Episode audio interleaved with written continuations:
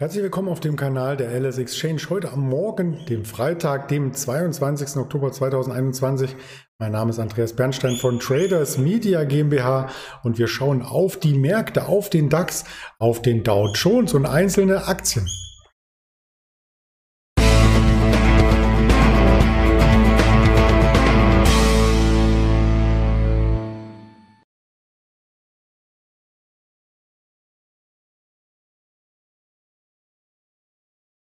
Dazu hole ich mir auch tatkräftige Unterstützung heute und zwar aus dem Handel. Wir werden am Mittag mit dem Händler Patrick sprechen. Gegen 11.30 Uhr wird Patrick zur Verfügung stehen und ja, gestern hat der DAX auch schon gezeigt, dass er durchaus volatil sein kann. Also noch nicht hier komplett einen Ausbruch geschafft im größeren Zeitrahmen, aber doch schon so ein Stück weit in die Richtung geschaut und zwar auf der Unterseite. Wir haben ein neues Wochentief erreicht, 15.406 Punkte, aber uns von dem auch wieder erholt. Also dieses the Dip hat sich einmal mehr herausgestellt. Da sahen wir, dass Rückschläge einfach von verschiedensten Marktakteuren gekauft werden und diese Rückschläge, ja, die sehen wir vielleicht auch heute am Freitag noch einmal. Es gibt nämlich entsprechende Quartalzahlen, die gar nicht so gut ausgefallen waren.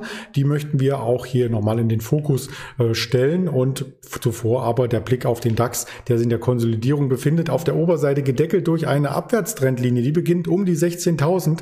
Ganz grob im Tageschart sieht man das Ganze und sobald wir aus der Wochenrange, die sich mit 160, 170 Punkten momentan formiert ausbrechen, sei es auf der Oberseite, gibt es entsprechenden Schub durch den Bruch dieser Abwärtstrendlinie oder sei es auf der Unterseite durch neue Wochentiefs, dann kann ich mir gut vorstellen, dass wir hier auch über Tage hinweg mal eine Richtung einschlagen, ja, die es dann auch vielleicht zu halten gibt.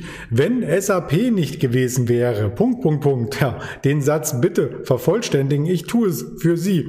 Also wenn SAP nicht gewesen wäre, dann hätten wir gestern diese Abwärtstrendlinie schon überboten, dann wären wir auch auf ein Wochenhoch äh, gelandet, auf ein Wochenhoch gelandet. Man sieht hier ganz deutlich neben SAP auch eine Siemens war schwach, auch eine BASF war schwach und das sind eben die Schwergewichte im DAX. Und wenn man sich die mal genau anschaut im Ranking, was das für Punkte ausgemacht hat und die zusammenzählt, also allein auf das Konto der SAP, die ja gestern äh, Quartalszahlen meldete, gehen minus 41 DAX-Punkte. Und dann haben wir noch bei Siemens minus 25,5 und bei einer BASF minus 6,5. Wenn man das zusammenrechnet, dann sind das locker 70 Punkte. Diese 70 Punkte wieder draufgerechnet, dann sind wir fast schon am Wochenhoch gewesen. Aber hätte, wäre, hätte Fahrradkette oder wie es so schön heißt, das gilt natürlich nicht. Wir nehmen die Kurse so hin, wie sie kommen. Ich wollte das nur noch einmal äh, herausstellen, dass natürlich Werte mit einer hohen Marktkapitalisierung und auch einer hohen Gewichtung den Index entsprechend in die eine oder andere Richtung fesseln können oder auch gar treiben, anstoßen,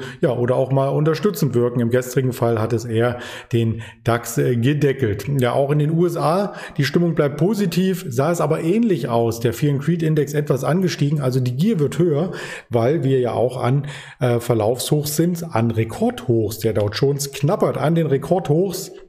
Wir haben gestern kein neues Rekordhoch äh, gesehen, aber wir waren nah dran. Und auch da gilt, wenn einzelne Aktien nicht gewesen wären, hätten wir das geschafft. Beispielsweise IBM, Big Blue, wie es so schön heißt.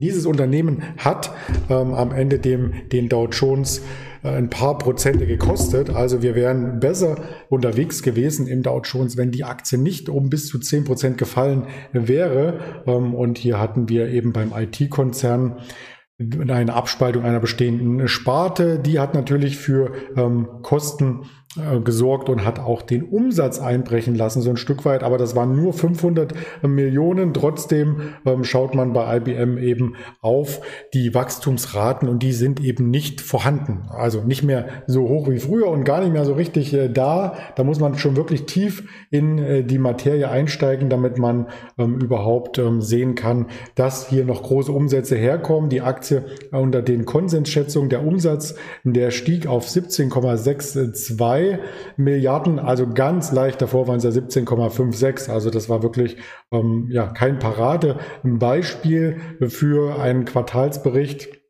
und netto wurden 1,13 Milliarden verdient. Im Vorjahr waren es noch 1,7 Milliarden. Also da sind quasi die Gewinne geschrumpft, die Umsätze ganz leicht äh, zugelegt, aber ähm, das Urgestein aus der IT-Branche hat dann letzten Endes ähm, die Analysten enttäuscht. Die hat mit mehr gerechnet und die schauen jetzt auch nach vorne, ob das Cloud-Geschäft mit internetbasierter Software überhaupt der Gewinntreiber sein kann. Bei anderen Unternehmen ist er es nämlich, bei Microsoft beispielsweise oder auch bei einer Amazon, aber eben bei IBM nicht. Die machen scheinbar irgendwas anders, um nicht zu sagen einmal anschaut, wie sich die Aktie entwickelt hat. Also das war schon ein herber Rückschlag gestern, diese 10 Prozent. Und damit sind wir auf einem Niveau, was wir zuletzt gesehen hatten im März. Also nicht ganz auf Jahrestief zurückgerutscht. Da müsste der Markt auch noch einmal äh, so weit zurückfallen, wie er gestern zurückgefallen ist. Aber ein Stück weit ähm, haben wir hier eine Eintrübung des Chartbildes gesehen. Ein weiterer Schock kam nachbörslich und da habe ich den Stern zitiert und zwar die Snap-Aktie. Also vielleicht kennt der ein oder andere die App Snap, wo man äh, sein Gesicht so ein bisschen verziehen kann. Ich möchte es nicht vormachen. Also ich ich sehe aus wie immer. Ähm, man kann aber dann quasi sein Gesicht in die Kamera halten beim Smartphone und kann sich die Lippen größer machen, vielleicht eine Perücke aufsetzen, eine Sonnenbrille. Das sind noch die kleineren Sachen, aber auch älter werden, jünger, ähm, zum Zauberer mutieren, zum Rennfahrer, was auch immer. Da ist eine Menge möglich. Und was da möglich ist, ähm, das sollte man auch am Ende in der Bilanz sehen. Denn Investoren erwarten natürlich, dass hier auch was passiert. Und bei Snap ist Folgendes passiert. Der Gewinn konnte nach oben geschraubt werden. Das sieht schon mal gut aus. Ähm, die Erlöse sind im Jahresvergleich um 57 Prozent auf über eine Milliarde erstmals gestiegen. Das sind ungefähr 920 Millionen Euro. Am Markt war aber noch ein bisschen mehr erwartet. Ähm, die Prognosen lagen auch ungefähr dort. Ähm, ja, aber trotzdem wurde der Markt enttäuscht. Also Differenz zu den Prognosen ist einfach zu klein ausgefallen, hieß es am Markt. Und binnen weniger Minuten, und das muss man sich jetzt mal anschauen, ähm, ist die Aktie massiv eingebrochen. Und zwar um 25 Prozent, was im mittelfristigen Chartverlauf auch nicht bedeutet, dass es ein Jahrestief gibt, so ähnlich wie bei IBM. Also da war noch genug wie sagt man so schön, Speck auf den Rippen. Ja, also da hatten sich schon genug ähm, Gewinne noch angesammelt, aber wir haben eben das ähm, Problem, dass wir bei diesen Apps auch diese Einwilligung über Geräte hinweg geben müssen, um das Ganze zu tracken, um auch ähm, Werbung auszustrahlen in äh, Snapchat, in der Snapchat-App. Schwieriges Wort. Ähm, und genau diese Einwilligung, die muss man geräteübergreifend oder appübergreifend auf dem Gerät eingeben, beispielsweise bei Apple. Und vor wenigen Monaten wurden ja erst dort die neuen Regeln eingeführt. Also App-Entwickler müssen die Nutzer ausdrücklich fragen und um Erlaubnis bitten, dieses App-Tracking vorzunehmen. Ja, und einige ähm, machen das halt nicht, einige Nutzer. Und ich muss zugeben, ich mache das auch nicht bei allen Apps. Dieses App-Tracking, das lehne ich dann ab, weil ich den Sinn einfach für mich nicht sehe. Ich brauche auf manchen Apps keine personalisierte Werbung, sondern äh, da finde ich so schon schlimm genug, dass es überhaupt Werbung gibt.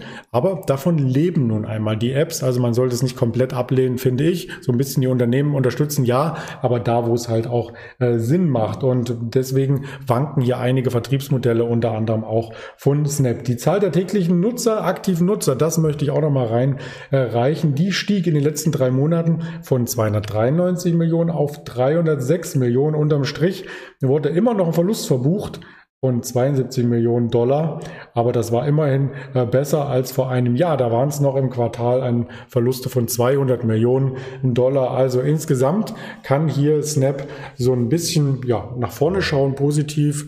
Sie wachsen bei den Nutzern. Sie können auch äh, weniger Verluste machen, also in Richtung Gewinn drehen, aber das Geschäftsmodell wird eben schwieriger und schwieriger und die Umsätze dadurch, die eben werbebasiert ähm, geschehen, die können dann mit diesem Wachstumstempo nicht mehr mithalten. Nochmal ein Vergleich von den äh, von der Anzahl der Nutzer, die es hier gibt, das kann man durchaus mit einer Twitter vergleichen. Bei Twitter geht es aber um Kurznachrichten und bei Snap geht es eben um bunte Bilder von Kim Kardashian und anderen und von mir glaube ich nicht. Nein, da habe ich mich nicht öffentlich zur Schau gestellt. Ich sagte schon, bei Snap, bei der Aktie selber ist ein bisschen Speck angesetzt worden. Also das war der Blick von gestern noch einmal auf die Performance und da sieht man, Wer die Aktie seit drei Jahren hält, ist bei knapp 1000 Prozent gestern noch gewesen, ein Viertel runter.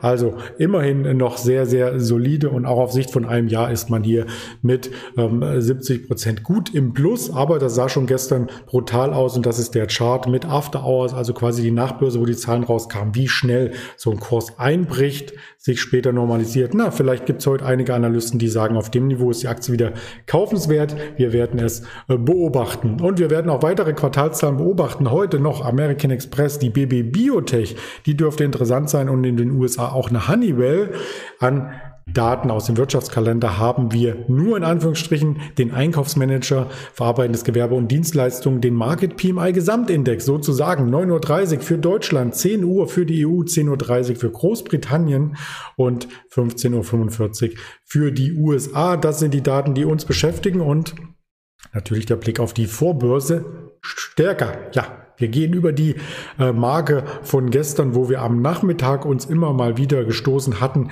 zwar nicht hinweg, das war die 15.530, aber wir sind nah dran. Also ein Ausbruch auf der Oberseite könnte ähm, hier bevorstehen, aber wenn man die letzten Tage beobachtet, auch eine Kurstlücke und die Kurstlücken wurden in den letzten Tagen immer wieder geschlossen. Das heißt, man muss einkalkulieren bis 15.470, auch nochmal auf der Unterseite Bewegung, aber wenn es dann oben ordentlich losrennt, 15.550, ganz salopp formuliert, dann stehen ja die Wochenhochs zur Debatte und dann könnte durchaus die Woche auch noch einmal ins Plus drehen. Momentan leichtes Minus auf Wochensicht. Also mal schauen, wie sich das hier weiter skizziert.